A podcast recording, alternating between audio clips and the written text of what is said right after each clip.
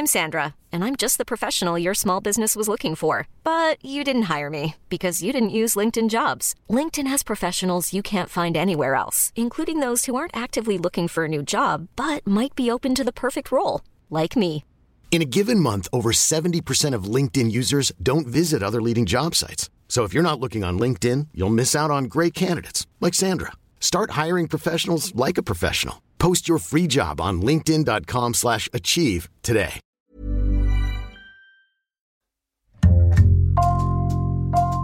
Bonjour, c'est Jules Lavie pour Code Source, le podcast d'actualité du Parisien.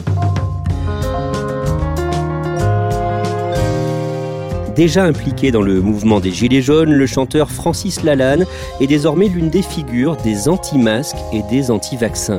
Il dénonce la pensée unique, explique résister, je cite, à la tyrannie sanitaire ou encore à la dictature de la Macronie, mais une partie de ses amis s'inquiète quand il le voit s'afficher aux côtés de Florian Philippot, l'ancien numéro 2 du Front National. Qui est vraiment Francis Lalanne? Élément de réponse aujourd'hui dans Code Source avec Sylvain Merle du service culture du Parisien. Sylvain Merle, la première fois que vous rencontrez Francis Lalanne, c'est à quelle occasion?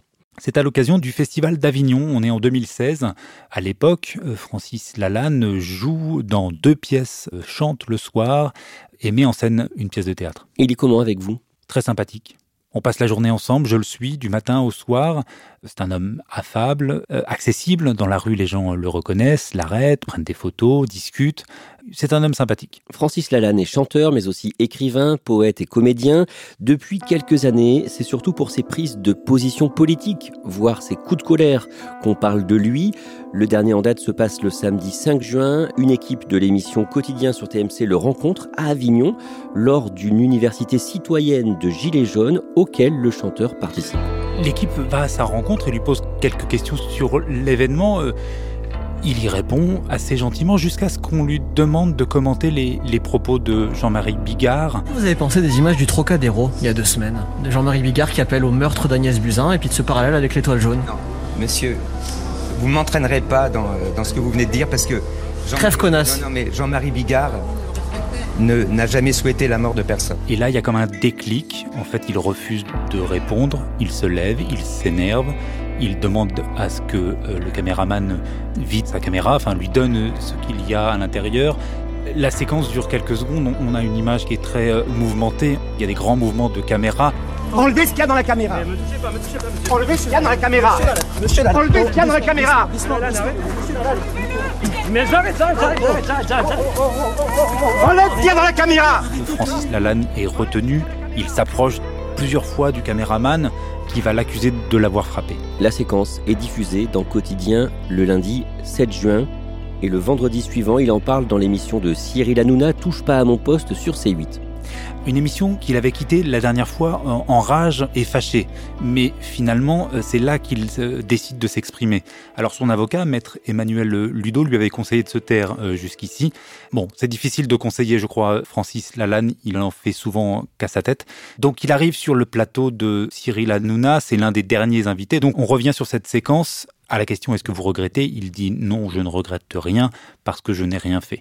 Il remet en cause la réalité de la plainte, puisque les deux journalistes ont porté plainte contre, contre lui. Donc moi, je porte plainte pour l'instant devant la, euh, la commission euh, de déontologie, le conseil de déontologie euh, journalistique, parce que je trouve que la conduite de ces gens-là offense le journalisme. Il remet en cause également le certificat médical, qu'il n'a jamais vu, dit-il. Francis Lalanne a été condamné à plusieurs reprises pour coups et blessures, et il ne s'en cache pas. Francis Lalanne, c'est un impulsif, c'est un sanguin. Il en vient parfois aux mains, il s'énerve. Il raconte notamment avoir mis un coup de tête à, un prof de philo. Il a aussi mis un, coup de tête à un huissier. Euh, ensuite, il s'est énervé contre un journaliste déjà.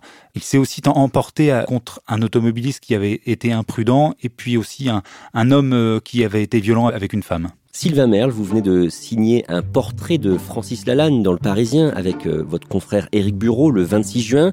Vous allez aujourd'hui dans Code Source nous retracer son parcours.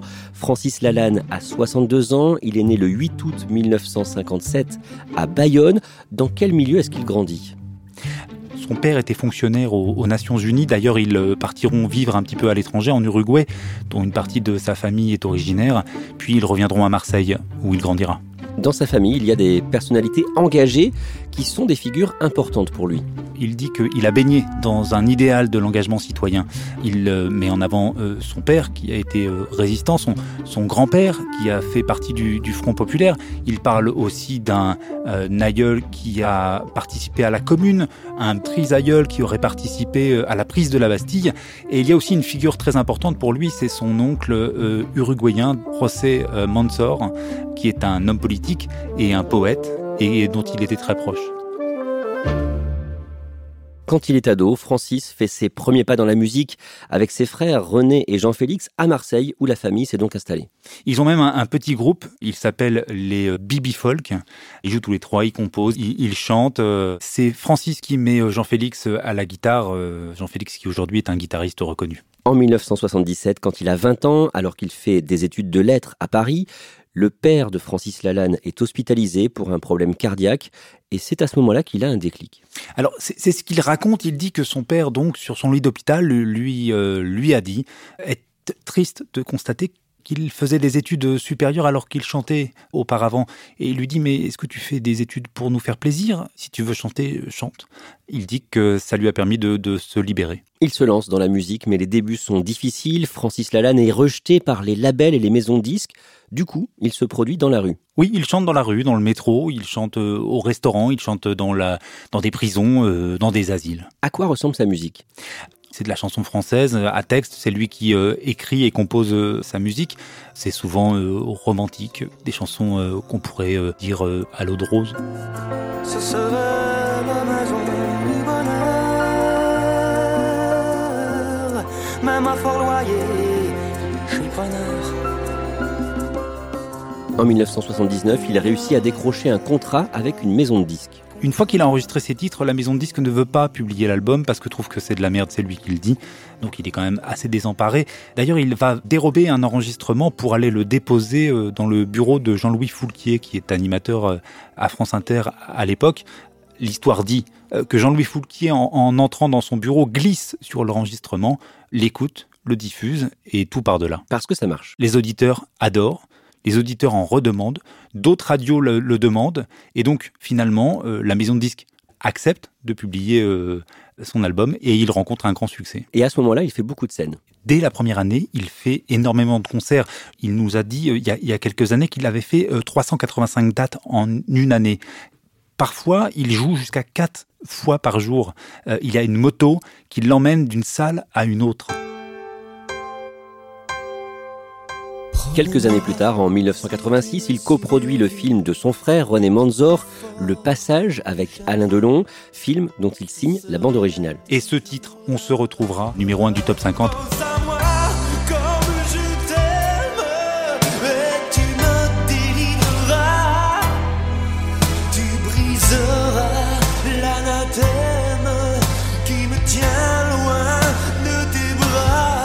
Il est à ce moment-là au sommet de sa gloire. Il fait des concerts euh, de 2, 3, 4, 5 heures. C'est une star. Euh, les gens l'attendent dans les couloirs euh, à côté de sa loge. ils veulent le voir. C'est à ce moment-là que Francis Lalanne brille le plus. Malgré son succès, Francis Lalanne est régulièrement moqué par une partie du public. Il a un look spécial, il porte un catogan, depuis 84 il porte des cuissardes, ces, ces grandes bottes qui montent jusqu'aux cuisses en cuir, il chante l'amour, euh, il a un esprit chevaleresque, il le dit lui-même, il, a l'impression de venir d'un autre temps. C'est un chanteur populaire et une certaine partie de la, population, finalement ce qu'on pourrait appeler aujourd'hui les bobos, se, se bouche le nez. Et pourtant, c'est quelqu'un de cultivé? Oui, c'est quelqu'un de cultivé. Il voulait être professeur de lettres. Euh, il lit beaucoup. Il écrit de la poésie. Il a écrit des livres en décasyllabes, c'est-à-dire en vers de dix pieds. Il se renseigne. Il a appris l'hébreu pour euh, étudier le Talmud. C'est pas quelqu'un de limité. Quand vous discutez avec lui, euh, c'est quelqu'un qui s'exprime extrêmement bien. En 1990, le 2 septembre, Francis Lalanne est l'invité de Patrick Sabatier sur TF1 dans son émission Avis de recherche. Avis de recherche, c'est une émission dans laquelle Patrick Sabatier recevait une célébrité et lui faisait retrouver des anciens camarades euh, perdus de vue en, général. C'était des surprises, beaucoup d'émotions euh, en général. Et donc, quand il reçoit euh, Francis Lalanne, derrière le rideau qui s'ouvre, il y a des, des musiciens, des choristes et son frère Jean-Félix avec la baguette de chef d'orchestre que Francis lui avait offert pour ses 20 ans. Et ils vont jouer une partie de l'opéra qu'avait composé Francis Lalanne. Un opéra qui n'avait jamais été mis en scène. Non, il raconte euh, lors de cette émission que c'est un opéra qu'on lui avait commandé et qui finalement n'a pas été joué parce que a été refusé et il en a ressenti une grande blessure. Comment est-ce qu'il vit ça, le fait de, d'entendre cet opéra Derrière les théâtres, on, on paye des impôts, on paye des trucs, et derrière les théâtres, il y a des gens qui dirigent les théâtres, les opéras, tout ça. Il s'énerve, euh, c'est cette séquence, euh, vous, rond de cuir, euh, dans laquelle voilà, il s'emporte contre les, les directeurs d'opéra, ces directeurs de théâtre, ces décideurs culturels qui ne programment pas les jeunes compositeurs et qui les bloquent dans leur carrière. Et tous ces ronds de cuir qui sont derrière leur opéra. Où est la caméra? Où est la caméra?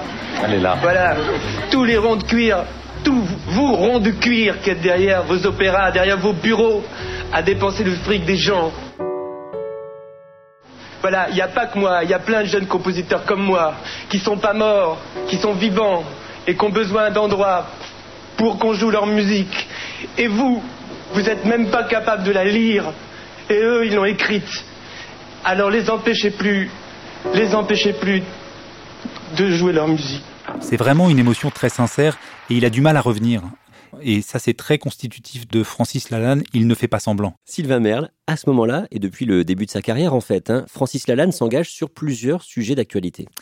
Dès qu'une cause lui paraît noble, il s'engage. Il chante notamment pour les migrants. Très tôt, par exemple, il va manifester contre la loi de Vaquet. Euh, D'ailleurs, il finira au, au poste.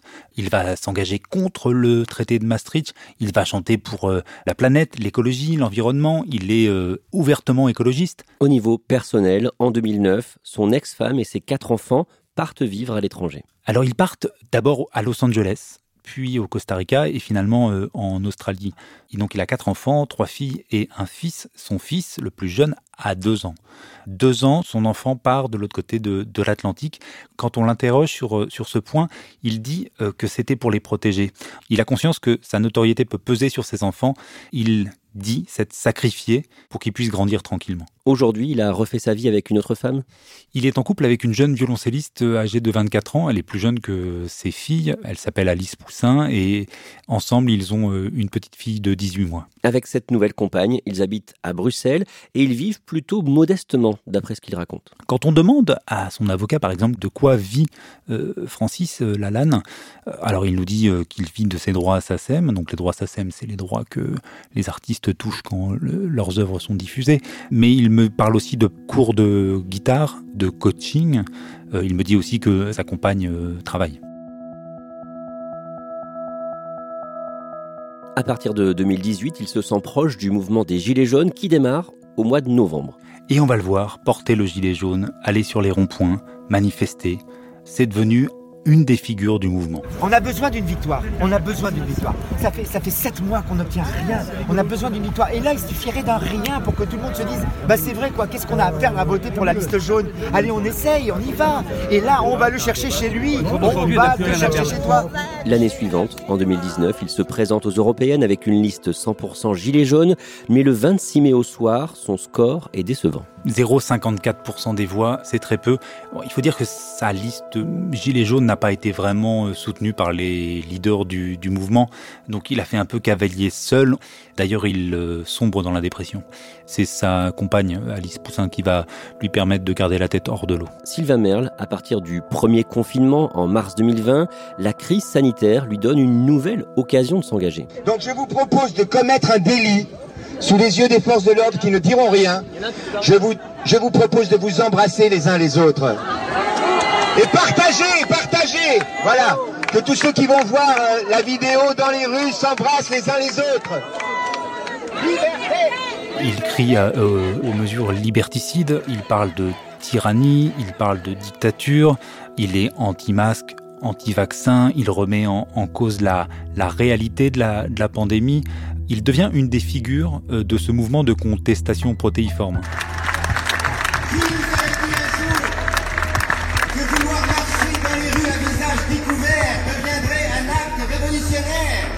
Il parle régulièrement d'un macartisme ambiant et d'une pensée unique contre lesquelles il se pose en victime.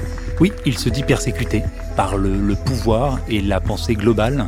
Il me dit en interview que jamais en France euh, l'opposition à la pensée unique n'aura été autant persécutée. Le 9 mai, il participe à une manifestation à Paris devant le ministère de la Santé pour protester une nouvelle fois contre les mesures sanitaires aux côtés de Florian Philippot, l'ancien vice-président du Front National. Il va nous dire quelques mots, il est le bienvenu ici. Je vous demande de faire un triomphe d'applaudissements pour Francis Lalanne.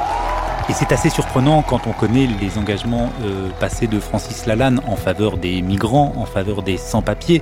Il monte sur une petite scène, euh, il est coiffé d'un haut de forme et il harangue la foule. Amis et amis de la résistance, ce rassemblement n'est pas une réunion politicienne, c'est un rassemblement citoyen, donc un vrai rassemblement politique. Il dit son attachement euh, au drapeau, il dit euh, sa fidélité aux valeurs, à nos valeurs, il dit le respect de ses aïeux. C'est un discours assez surprenant. Et il rend hommage à Florian Philippot. En Florian Philippot, comme j'ai salué dans ce citoyen Florian Philippot un homme de courage, un homme de générosité, un homme d'engagement, de conviction et un résistant sincère. Sylvain Merle, vous avez parlé avec euh, plusieurs de ses amis pour ce portrait dans le Parisien. Qu'est-ce qu'ils vous disent de cette manifestation avec Florian Philippot? Ils se demandent jusqu'où il ira. Euh, forcément, ça les interroge. Ils sont surpris de le voir aux côtés de Florian Philippot. Euh, Jean-Luc Moreau, qui est son ami depuis plus de 40 ans, le, le metteur en scène, me disait mais est-ce qu'il finira avec Éric Zemmour? Mais ils savent très bien que Francis Lalanne, c'est un cavalier seul. Il le compare à Don Quichotte. Il me parlait aussi du misanthrope.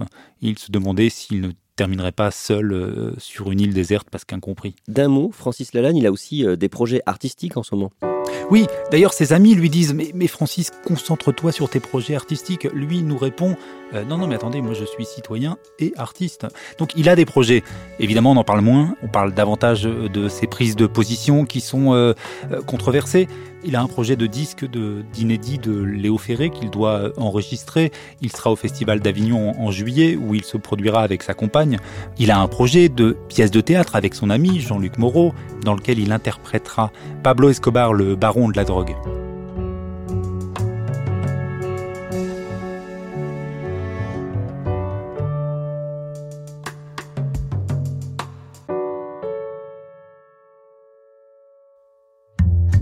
Merci à Sylvain Merle. Code Source est le podcast quotidien du Parisien, disponible sur leparisien.fr et toutes les plateformes audio. Pour ne rater aucun épisode, abonnez-vous sur n'importe quelle application de podcast. Cet épisode a été préparé par Clara Hage, production Thibault Lambert et Raphaël Pueyo, réalisation Kevin Marc Guilhem. Si vous aimez Code Source, dites-le nous en laissant des petites étoiles ou un commentaire sur votre application préférée. Vous pouvez aussi nous écrire directement code source at leparisien.fr.